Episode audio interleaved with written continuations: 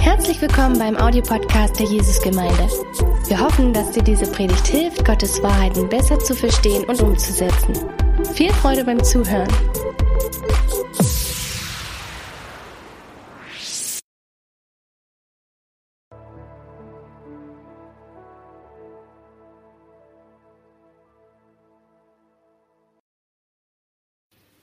Hey ihr Lieben, herzlich willkommen zur Predigtreihe Family Matters. Familie ist eine ganz noble Berufung und anstelle einer Predigtreihe äh, habe ich heute mehrere Studiogäste und wir entwickeln das Thema so ein bisschen zusammen. Zu meiner Rechten meine Frau Nadia, schön, dass du mit dabei bist. Äh, und zu meiner Linken Marc und Daya Blandell, auch ganz große Klasse. Wir freuen uns, äh, euch zu haben. Ja, wir wollen euch gleich am Anfang erzählen, warum wir diese Predigtreihe machen. Ähm, Gott ist ein Gott der Familie. Ähm, Ehe und Familie ist seine Idee, das ist sein geniales Design. Er hat Mann und Frau gleichzeitig so ähnlich geschaffen und so unterschiedlich wie möglich, so dass wenn Mann und Frau zusammenkommen, sie eine tiefe Einheit bilden, ein festes Vertrauen da ist und Ehe und Familie die Oase des Vertrauens und der Zuversicht ist. Ähm, die Familie ist tatsächlich der engste Bund und das größte Vertrauensverhältnis, die kleinste Einheit, wo, wo tiefes Vertrauen und Geborgenheit stattfindet. Und das wollen wir einfach auch ehren, was Gott gemacht hat. Und wir wollen euch, die ihr äh, verheiratet seid, ob jung oder alt, und die ihr Familie habt mit kleinen oder mit großen Kindern, einfach zusprechen, äh, so dass so wie ihr lebt, ihr Gott wohlgefällig seid. Ähm, es gibt natürlich auch die Berufung zum Single-Sein. Ähm, es gibt auch die Zeit des Wartens. Aber wir wollen uns ähm, in der nächsten Zeit äh, über Familien und äh, darüber und unterhalten und einfach euch wertschätzen und sagen, es ist ganz fantastisch, wie ihr die noble Berufung Familie auslebt. Zum Einstieg möchte ich euch eine Stelle, die vielleicht viele von uns schon kennen, aus Malachi Kapitel 2 Verse 13 bis 14 vorlesen und kurz darüber was sagen. Ähm, da schreibt in der Inspiration Gottes Maleachi folgendes. Und ihr tut dies. Ihr bedeckt mit Tränen den Altar des Herrn, mit Weinen und Stöhnen, weil er sich eure Opfergabe nicht mehr zuwendet und sie nicht mehr mit Wohlgefallen aus eurer Hand nimmt. Und ihr sagt, weswegen? Deswegen, weil der Herr Zeuge gewesen ist zwischen dir und der Frau deiner Jugend, an der du treulos gehandelt hast, wo sie doch deine Gefährtin ist und die Frau deines Bundes. Und hat er sie nicht zu einem gemacht, zu einem Fleisch in einem Geist? Und was erstrebt das eine? Nachkommenschaft von Gott. So hütet euch bei eurem Leben und an der Frau deiner Jugend handelt nicht treulos denn ich hasse Scheidung, spricht der Herr, der Gott Israels, ebenso wie man sein Gewand mit Unrecht bedeckt, spricht der Herr der Herrscharen. So hütet euch bei eurem Leben und handelt nicht treulos. Was man hier an der Stelle sieht, ist, dass Gott sagt, ähm, ihr wundert euch, warum ihr, wenn ihr in die Gemeinde kommt und anbetet, ich eure Gebete nicht mehr höre. Und Gottes Antwort ist darauf, es ist eine völlig falsche Vorstellung zu denken, dass man dass die Ehe in Ruinen ist, dass man nichts dafür tut, aber dann Gott anbeten kann. Ähm, und aber von der positiven Seite betrachtet ist es auch ganz interessant, sagt eben diese Stelle, welchen großen Wert Ehe und Familie vor Gott hat. Das heißt, die Idee ist tatsächlich, dass das Zuhause, das liebevolle Umgehen der Eheleute miteinander und innerhalb der Familie Anbetung vor Gott ist, die Gott wohlgefällig ist. Ich weiß, das fühlt man manchmal nicht so. Ähm, ich weiß, wie es der, der Mama zu Hause geht, wenn sie, äh, wenn früh der Wecker klingelt, viel zu früh ähm, und äh, die Butterbrote für die Pause geschmiert werden müssen. Äh, dann fühlt man sich überhaupt nicht besonders geistlich, aber das ist Anbetung. Ähm, wir alle kennen die Herausforderungen in der Ehe, in der Familie, die Ehemänner äh, müssen die Balance bewahren. Auf der einen Seite sind die Überstunden auf der Arbeit gefragt und auf der anderen Seite will man natürlich Zeit mit der Familie haben und auch in der Familie irgendwo zu Hause ankommen. Und diese Sehnsucht, äh, dieser Kampf auch äh, für Familie, für Ehe, das ist Anbetung. Ähm, auch wenn es abends schon spät ist und der eine Ehepartner sagt, ach, ich bin viel zu müde und der andere aber sagt, ähm, ja, ich hätte aber noch ein bisschen Lust, mit dir einfach zu kuscheln und der andere dann sagt, okay, in der Sprache des Hoheliedes, äh, erklimm meine Palme, ja, sie gehört dir, sie habe ich dir gegeben. Ähm, auch das ist einfach, das ist, das ist Anbetung für Gott. Wir wollen euch Eheleute ehren, weil wir wissen, dass eure Hingabe und eure Fürsorge füreinander und eure Hingabe, die ihr auch und eure Aufopferung, die ihr für die Kinder aufnehmt, Gott ehrt und eine Anbetung äh, für Gott ist. Wir sind in der Gemeinde riesig dankbar für ganz viele Ehen und Familien, die alle ihre Herausforderungen und Schwierigkeiten haben, aber trotzdem mit der Hilfe Gottes ihre Ehe, eure Ehe gut meistern. Und ich freue mich äh, für Marc und Daya, dass ihr heute da seid und dass ihr euch so ein bisschen Einblick geben lässt in die vielfältigen Schwierigkeiten eurer, nein, äh, in so ein paar, ein paar Herausforderungen ähm, in eurem Eheleben. Das heißt, ich möchte gleich mit der ersten äh, Frage beginnen und es geht um Ehe. Also wenn man so ein bisschen daran denkt, Familie beginnt ja völlig unabhängig, ähm, wie die Politik das richtig oder falsch definiert, was eine Ehe ist. Ähm, in Gottes Augen beginnt eine Familie mit einer Ehe äh, zwischen einem Mann und einer Frau, die sich gegenseitiges, äh, gegenseitige Liebe, gegenseitige Zuwendung und ewige Treue schwören, die ein lebenslang hält. Das heißt, ein ganz zentraler Bestandteil von Ehe ist ihre, ihre Sicherheit, ihre Festigkeit, ähm, dass eine Ehe Bestand hat, ähm, solange man lebt. Und meine Frage so ein bisschen an euch ist, ähm, war euch das bewusst, diese, diese Idee der Beständigkeit? Also ich weiß, so, wir, wir heiraten jetzt, ähm, das Ding ist für immer, ich komme da nicht mehr raus. Äh, war euch das bewusst ähm, oder hat euch das Angst und Sorgen bereitet? Wie ging euch das damit? Nö, also mir war das sehr bewusst, dass ich jetzt heirate und dass es das dann auch für immer ist. Ähm, also ich persönlich, mir ist es schwer gefallen, mich überhaupt für eine Beziehung zu entscheiden. Und ich habe das sehr lange abgewogen und ich wollte wirklich das machen, wo ich dachte, okay, das ist richtig und Gott hat da auch kein Problem damit und das, ähm, und nicht einfach irgendwas auszuprobieren. Irgendwie da war ich, ja, das war irgendwie schwierig für mich. Ähm, und als ich mich aber dann entschieden hatte für die Beziehung, war das für mich auch klar, dass das irgendwie, dass es richtig ist, dass, dass Gott das auch möchte und gut findet. Und als wir dann geheiratet haben, habe ich mir nichts Schöneres vorstellen können, als zu wissen, ich bin für immer mit dem Marc zusammen und er ist immer bei mir. Hm. Ja, genau. Wir haben uns wirklich viel Zeit genommen, um uns gegenseitig ganz viele Fragen zu stellen, damit wir wirklich sicher waren, wir wollen zusammen sein, dass wir wirklich sicher sind, ja, wir wollen das für immer machen, weil für uns war es, ja, eine große Verpflichtung quasi, dass wir sagen, wir machen das für immer. Und seitdem wir verheiratet sind, wissen wir immer, Scheidung ist keine Option. Das heißt, wenn etwas schief läuft, wenn etwas nicht so glatt ist, dann wissen wir, wir müssen dran arbeiten, wir müssen uns anpassen, wir müssen ja, Gott in uns wirken lassen, damit wir die Dinge ändern und unsere Ehe besser machen. Genau. Und wie war es bei euch?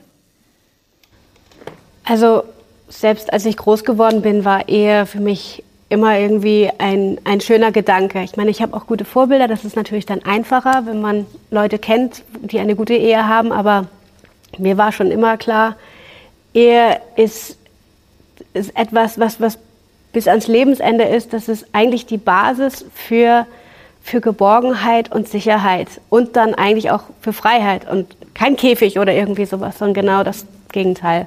Ja. ja. Ja, also bei mir gab es einen Moment, an den kann ich mich noch ganz gut erinnern. Wir waren verlobt und äh, wir haben unsere Wohnung schon eingerichtet, wo wir dann einziehen werden, nachdem wir verheiratet äh, sind. Und ich habe die Couch da in das Wohnzimmer gestellt, habe mich auf die Couch gesetzt und in, Au in dem Augenblick wurde mir klar, ich komme da nie mehr raus aus dem Ding. Ja?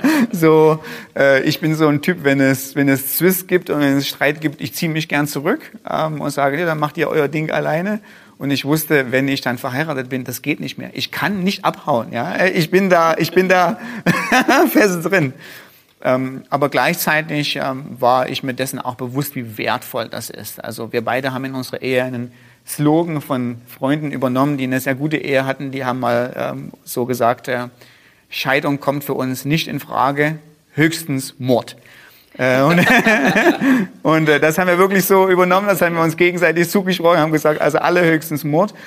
Ähm, und das hat uns tatsächlich geholfen. Das hat uns in ganz vielen Situationen geholfen, wo wir genau wussten, ähm, wir sind stuck miteinander, wir kommen hier nicht voneinander los. Und das hat das Ganze aber, das hat eine Tiefe, eine Festigkeit, ein Vertrauen ineinander bewirkt. Ähm, das ist eine Sicherheit. Es ist so genial, jemanden als Ehepartner zu haben, wo man weiß, völlig egal was passiert, die Welt geht unter und man kann sich sicher sein, der andere wird zu einem stehen. Ähm, das ist eben, das ist das Teil, was Ehe ausmacht. Das kriegst du halt nirgendwo anders und ähm, ja, das ist auch super so. Ja. Hm. Aber ihr kennt das ja bestimmt auch oder vor allem vielleicht auch, wenn man in Gemeindeleitung ist, dass es eben gar nicht immer so ist. Also dass auch Leute, die verheiratet waren, vielleicht doch äh, sich scheiden lassen und vielleicht habt ihr da ein bisschen Einblick, woran das auch liegt. Also welche Gründe es für Scheidung gibt. Ja. Ja, so als ähm, Pastor-Seelsorger habe ich mir auch schon gelegentlich Gedanken drüber gemacht. Ähm, es gibt ja auch ähm, Statistiken, woran Ehen scheitern. Ähm, und die fünf häufigsten Gründe sind Geld, also, da, also Geldmangel, was dann zu Konflikt führt. Ähm, Mangel an Intimität, also jetzt mal ganz deutsch gesagt, Mangel an Sex ja, ähm, im Eheleben. Ehebruch, Missbrauch in Form von Gewalt und Mangel an Gemeinsamkeiten. Also, dass die beiden einfach sagen, ah, ja, wir haben uns auseinandergelebt. So, das sind die fünf häufigsten Gründe von der Statistik her. Und bis auf Nummer vier, wo also eine Persönlichkeitsstörung von einer Person da ist an Gewalt, ähm, sind es alle Punkte, wo irgendwann an dem Eheleben eine Person an den Punkt kommt und sagt, ich bin nicht mehr so glücklich und ich denke, außerhalb der Ehe oder mit jemand anderem glücklicher zu sein. Das Traurige ähm, im Gemeindealltag ist, das sagen ganz viele Pastoren, ähm, dass ähm, man als Pastor leider von der Ehekrise viel zu spät hört. Also in den allermeisten Fällen ist es so, dass äh, man eigentlich davon hört, dass das Ehepaar Schwierigkeiten hat in dem Augenblick, wo es fast schon zu spät ist oder wo der Aufwand größer ist. Die Ehe kann noch gerettet werden, aber wo man meistens vor vollendete Tatsachen gestellt wird ähm, und, man, und man bekommt dann gesagt, ach übrigens, ähm, es geht, läuft schon lange schlecht und wir ziehen es auseinander. und äh, da gibt es einen ganz interessanten Punkt an der Stelle zu sagen, ähm, ich hatte erst äh, vor kurzem ein Ehepaar, wo es so ähnlich war, das nicht in unserer Gemeinde, ähm, was mir gesagt hat, äh, ah, wir versuchen mal auseinanderzuziehen und vielleicht wird es besser. Und ich habe sie dann so gefragt, äh, wie viel Eheberatung habt ihr denn schon hinter euch? Und dachte so, dass sie mir dann ihre Leidesgeschichte erzählen ähm, und, und keiner ihnen geholfen hatte. Und sie haben mir erzählt, man erzählt, Eheberatung noch gar nicht. Und ich war total schockiert und habe gedacht, ich mein, die Erwartung wäre jetzt gewesen, die Antwort fünf oder sieben. also mindestens, äh, weil die Herangehensweise an die Ehe ähm, ist ja, das ist das, was wir eingangs besprochen haben, sie ist, un, sie ist unbedingt rettbar. Also sie ist so wichtig und so wertvoll, dass man alles unternimmt, ähm, äh, um die Ehe zu retten. Und das Interessante auch, ich hatte einen Während des Studiums äh, durfte ich einen professionellen Seelsorger begleiten, äh, durfte ein Praktikum mit ihm machen. Und er hat mal eine interessante Aussage gemacht, mh, hm, währenddessen wir da in seinem Beratungszimmer standen. Er hat mir damals gesagt, ähm, als Eheberater garantiere ich dir und schau zu, schau zu, guck dir die Paare an, die zu mir kommen, ich garantiere dir, solange beide noch wollen, solange bei beiden der Wille da ist und gesagt hat, wir wollen unsere Ehe, garantiere ich dir, dass sie wieder zusammenfinden und eine glückliche Ehe leben werden. Er sagt, es gibt, egal wie hoffnungslos, dass sie mir das beschreiben, wie hoffnungslos die Situation ist, äh, bei Gott immer Hoffnung, solange beide sagen, ich will. Sobald einer von beiden oder beide den Entschluss fassen, nein, ich will nicht mehr, sieht die Sache schon ganz anders aus. Äh, da kann man meistens wenig machen. Aber das war das Interessante. Er hat mir gesagt, guck zu, gib mir ein Gegenbeispiel. In meiner ganzen 30-jährigen Praxis als Eheberater kein anderes Beispiel gehabt. Wenn beide kommen und sagen, wir wollen, garantiere ich Ihnen, es gibt, es gibt Hoffnung. Ähm, und ich denke, das ist eine ganz starke Aussage und auch eine Aussage und eine Hoffnung für, für die Ehepaare, die auch Schwierigkeiten miteinander haben. Also ein bisschen mein Fazit an, an, an dem Punkt, ähm, macht euch als Eheleute eher auf, ähm, euer Glücklichsein in der Ehe wiederherzustellen.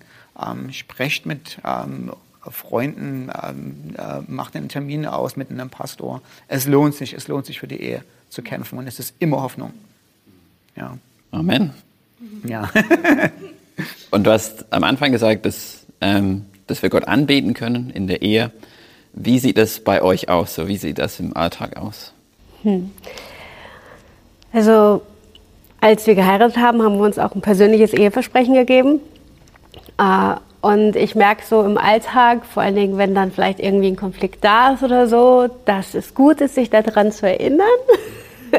und auch manchmal Gott mich daran erinnert, was ich sozusagen versprochen habe, dass ich Dirk lieben will, ähm, dass ich ihn ehren will. Und dann ist es manchmal halt auch wie so eine richtige bewusste Entscheidung. Ähm, und wenn ich versuche, das, genau ihn so zu lieben, dass er sich auch geliebt fühlt, in ganz in praktischen Sachen und in großen Sachen, ja, dann, dann denke ich, ist das Lobpreis. Ja, so das ist so das, was mir als erstes kommt, das, was ich, ja. Ja. Ich habe Nadja, das steht auf keinem Skript, ich habe Nadja zum Geburtstag, als wir uns gerade kennengelernt haben, ein Buch geschenkt über Jonathan Edwards. Das heißt Heirat mit einem, oder verheiratet sein mit einem schwierigen Mann. Ich habe es noch nie gelesen. Ja, hast noch nie gelesen, aber sie hat es in, der- sie hat's in der Praxis. Äh, hast du wirklich gut gemacht. Du hast einen schwierigen Mann geheiratet und äh, bist eine tolle Ehefrau. Vielen Dank. ähm, ja, Marc und Daya, ähm, wie sieht das bei euch aus? Ähm, gibt es bei euch Sachen, die ihr in eurer Ehe als Herausforderungen seht? Gibt es Schwierigkeiten in eurer Ehe? Oder ist das bei euch, dass ihr sagt, hey, alles easy peasy, wunderbar? Ja, eigentlich schon, oder? nee, auf gar keinen Fall, klar. Also Herausforderungen haben wir auf jeden Fall. Ähm, und ich denke, da sind einfach unterschiedliche Größen an Herausforderungen. Es gibt Herausforderungen, wo wir wirklich daran arbeiten müssen. Und ehrlich gesagt will ich über die nicht im Internet reden. Und ich finde, das gehört auch nicht ins Internet, sondern das, ähm, das gehört einfach zu uns, das gehört in unsere Zeiten, wo wir zu zweit sind und wo wir einfach zusammen beten für unsere Ehe, wo wir auch austauschen, wie es uns geht. Ähm, und einfach vielleicht auch, ja, das sind so Dinge, die man zu Mentoren bringt oder zu weisen Ratgebern, die einem da Rat geben. Und ja, auf gar keinen Fall ins Internet. und dann gibt's ja halt so, so Kleinigkeiten oder Unterschiede einfach zwischeneinander. Ich meine, das kennt ihr vielleicht auch. Wie ist es bei euch? Ja, ich denke so, unsere Unterschiedlichkeit ist somit das, was eine Herausforderung ist. Äh, so Beispiel wäre halt, man hat unterschiedliche Liebessprachen. Meine Liebessprache ist zum Beispiel helfen. Ich liebe es, anderen Leuten zu helfen. Und natürlich, wenn ich irgendein Problem habe oder so, dann liebe ich es, wenn jemand anders mir praktisch da entgegenkommt oder mitdenkt oder sowas in der Richtung. Ich warte zum Beispiel seit Monaten, dass ähm, am Wickeltisch da was gebaut wird. ähm, und das ist halt noch immer nicht passiert. Und dann ist halt, mir ist es halt wichtig, Dirk ist es zum Beispiel nicht so wichtig und dann kann halt einfach Frust entstehen. Ja. Ja, der Wickeltisch. Willst du noch was dazu sagen? Ja, das ist, das ist ein gutes Beispiel. Das ist ein gutes Beispiel dafür, wie, wie einfach man aus unterschiedlichen Sichtweisen Dinge von einem anderen erwartet und sagt, Mensch, der hätte das eigentlich schon längst machen können. Und der andere denkt aber ganz anders drüber. Ja, also ich, ich verstehe ja zumindest Nadja, zumindest in den Ansätzen, ja, also dass sie sich den Anbau an dem Wickeltisch wünscht. Ähm, Gleichzeitig äh, so ist die Geschichte mit dem Wickeltisch, erzähle ich kurz. Ähm, das war mein erstes Stück, ja, also mein erstes, meine erste Holzarbeit ähm, oder vielleicht auch die zweite, an der ich mit wirklich ganz primitiven Werkzeugen ohne dass man Löcher sieht, also richtig semi-professionell, ja, äh, ein Möbelstück hingezaubert gekriegt. Und es wäre jetzt ganz einfach gewesen, an den, an den Tisch einen, einen, einen Ansatz dran zu machen, aber dann müsste man Löcher bohren, ja, aber das tut mir im Herzen weh, das, das Loch zu bohren, ja. Äh, aber Nadja kann überhaupt nicht verstehen, wie man das Loch nicht bohren kann, ja, weil sie sagt, das geht sowieso an die nächste Person über, den interessiert es nicht, ob das Loch da drin ist. Ja, so. ja. Gut, und was macht ihr dann ganz praktisch, wenn ihr so Unterschiede entdeckt, die euch herausfordern? Na, schon mal, wir schmollen auch schon mal. Ja. Aber, aber ich denke, das, was wir schon ganz gut gelernt haben, ist, dass wir schon über die Sachen reden und es nicht einfach nur uns hineinfressen und dann sich das Ganze aufstaut und dann knallt es mal richtig, das nicht, sondern wir sagen das, wo man enttäuscht ist von dem anderen und es ist auch, denke ich, wichtig, dass man dann sich auch entschuldigen kann und versucht, den anderen zu verstehen, ihn ausreden lässt. Ähm, und es gibt Sachen, die schaffen wir ganz gut zu lösen und es gibt ein paar Sachen, die, naja, die werden Monat um Monat noch mal ein bisschen mitgenommen, aber, aber ich glaube, wir schaffen es trotzdem sehr gut auszudrücken, ich habe dich lieb, auch wenn du anders bist, auch wenn ich anders denke und dass das bei dem anderen ankommt. Und ja. ich glaube, das kriegen wir ziemlich gut hin. Ja, ja. Ich denke, das ist tatsächlich eine unserer Stärken, ähm, dass wir beide relativ offen sind und klar und direkt kommunizieren. Also ich war jetzt nicht überrascht, dass das Ding mit dem Wickeltisch kommt, ja. Also äh, und das ist tatsächlich ein Vorteil in der Ehe. Man weiß, woran man im anderen ist. Der andere kommuniziert ähm, ehrlich und aufrichtig. Ähm, ich bin so auch so ein Typ, ich kann eigentlich nicht lange schmollen und ich will es auch nicht. Also ich kann nicht neben Nadja liegen und so tun, als wenn alles in bester Butter ist. Mm, und eines der Ehetricks, die ich auch gelernt habe von dem Seelsorger, war, dass, dass jeder in der Ehe das Recht hat, zu sagen, wie es einem geht, ohne dass man dem anderen einen Vorwurf macht. Also das heißt, ich habe das Recht, zu Nadja zu sagen, ähm, meine Geschichte ist und verstehe einfach mal, hör mir einfach mal zu, mir tut es im Herzen weh, das Loch zu bohren. Und dass sie wenigstens es nachvollziehen kann. Sie kann dann immer noch sagen, ich kann es nachvollziehen, aber gibt es nicht viel Wichtigeres und dann muss ist jetzt sie das Recht, ihre Gefühle zu erzählen, wie es ihr geht. Und ich habe die Pflicht, ihr zuzuhören und ihr nicht ins Wort zu reden und zu sagen, ja, aber du fühlst falsch oder du denkst falsch, äh, sondern ich habe die Pflicht als Ehepartner erstmal zuzuhören und sich in ihre Lage hinein zu versetzen. Ja, naja, also wie gesagt, der Wickel ist immer noch nicht fertig, aber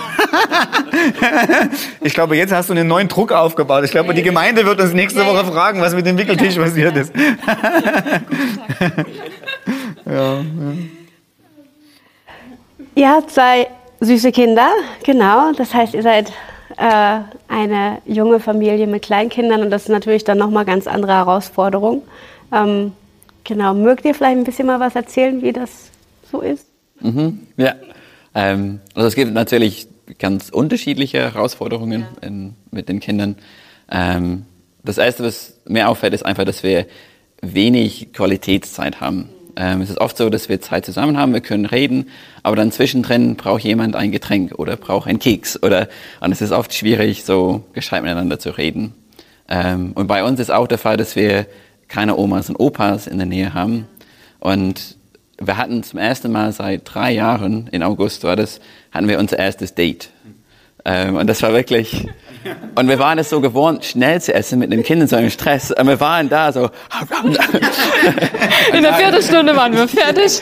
Und irgendwann hat Daria gesagt, wir müssen unser Essen genießen. Wir wissen nicht, wann wir das nochmal machen können. Und genau, das ist definitiv etwas für uns, so diese Qualitätszeit. Ähm, und genau, unsere Kinder sind zweieinhalb und eins und da kommt natürlich für uns ein bisschen Schlaflosigkeit dazu. Man weiß nie, wie die Nächte sein werden. Manchmal ist man ganz überrascht, dass das Erste, was man hört, ist der Wecker. Und manchmal ist es so, jede halbe Stunde ist man dann wieder wach. Meistens so. Genau. Ähm, und kommt dazu, dann etwas wie die Trotzphase ist dann manchmal eine ziemlich ja, schlechte Kombination. Ähm, Genau. Und ich finde, vor allem bei mir persönlich, ich finde oft, ich werde sehr viel mit mir selber konfrontiert, mit meinen Kindern. Ich lerne Dinge an mir selber und denke, oh, ich dachte, ich wäre geduldig, bis ich Kinder hatte. Und dann merke ich, nein, das bin ich gar nicht. Oder in dieser Situation bin ich gar nicht geduldig. Und ähm, ich finde es oft eine Herausforderung, wie oft ich mit mir selber konfrontiert werde und ja, mit meinen eigenen Schwächen konfrontiert werde. Ja, genau. Was hilft euch in den Zeiten der Schwäche dran zu bleiben? Also was hilft euch, äh, die Herausforderung anzugehen?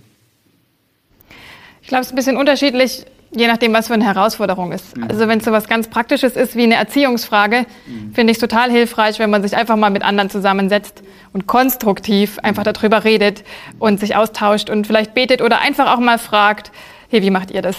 Also ich finde einfach so zu merken, man ist da auch nicht allein drin, das hilft total.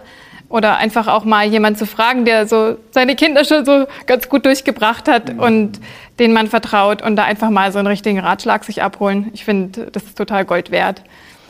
Und ja, so die Herausforderungen, die man halt nicht ändern kann. Also dass man halt wenig Zeit hat oder da, ja, dass man einfach auch immer wieder so an seine Schwäche kommt. Das ist so eine Herausforderung, finde ich. Da kann man jetzt praktisch nicht so viel dran machen. Aber mir helfen immer so zwei Entscheidungen.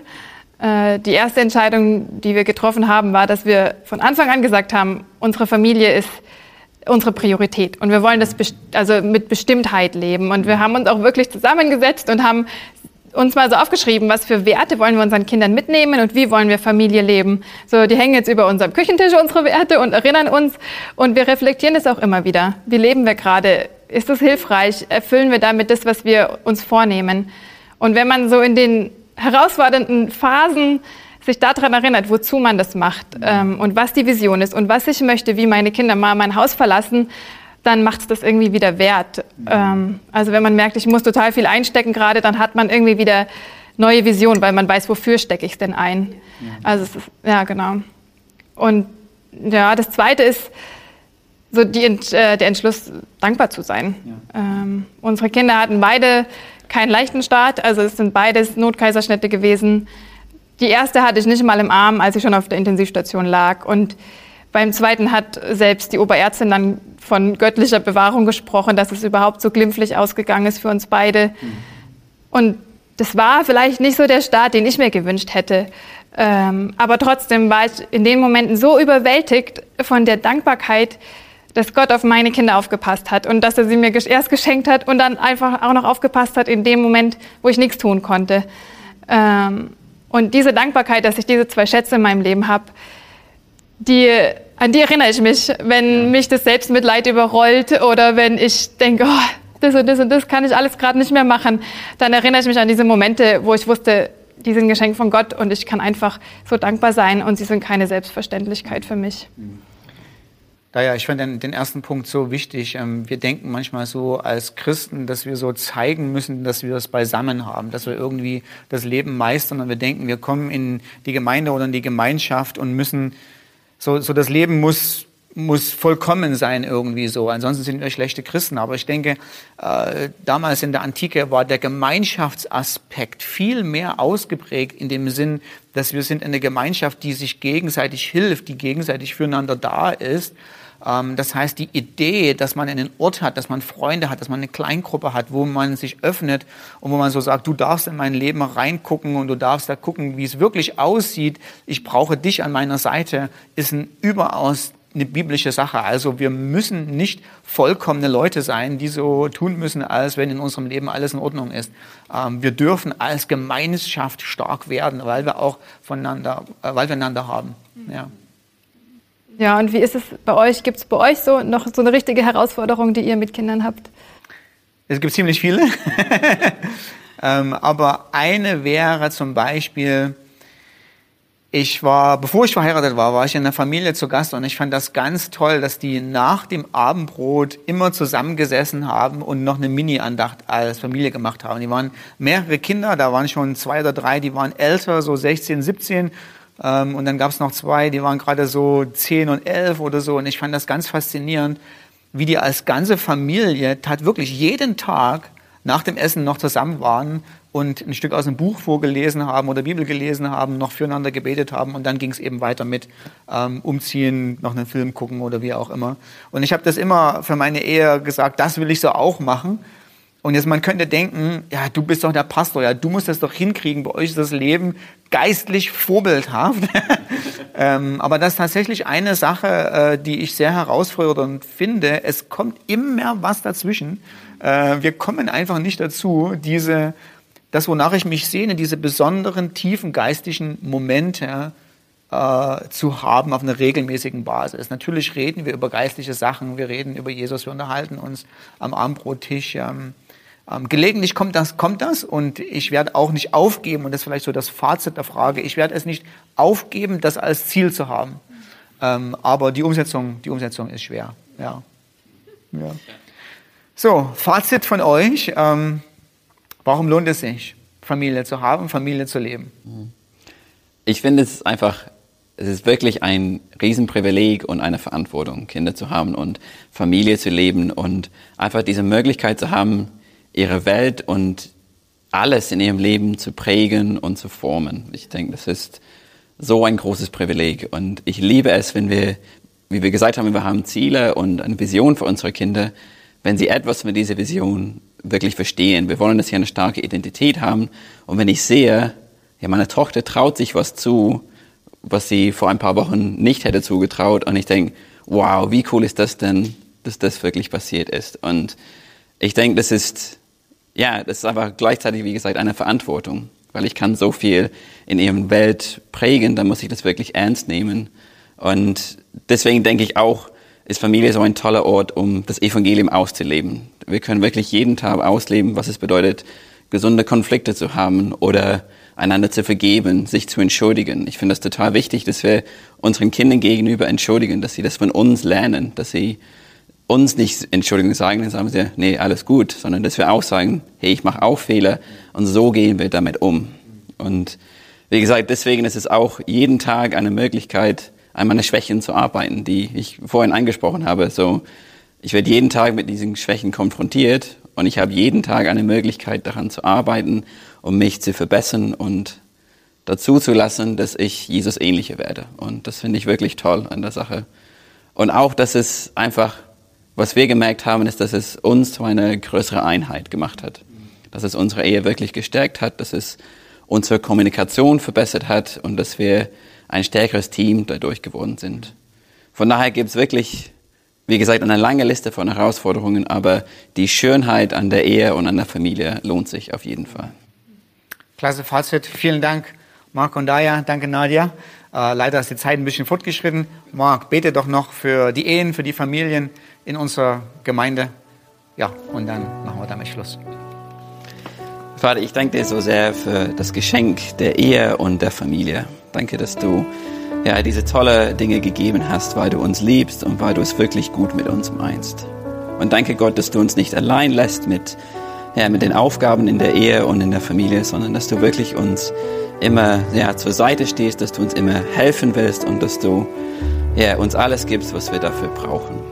Gott, ich bete, dass du ja, die Ehen und die Familien ja, heute segnest, die heute zuschauen, dass sie wirklich deine Kraft, deine Liebe spüren, Gott, und dass sie wirklich erkennen, ja, das gibt immer Hoffnung, egal wie schlimm gerade Dinge sind, wie egal ja, wie kompliziert es gerade ist, dass du immer Lösungen hast, dass du immer zur Seite stehst und dass du immer hilfst. Ich danke dir, dass wir uns wirklich auf dich verlassen können und ich bete jetzt, dass du, dass wir das wirklich spüren, Gott, dass du dabei bist und dass du es wirklich gut mit uns und mit unseren Familien meinst.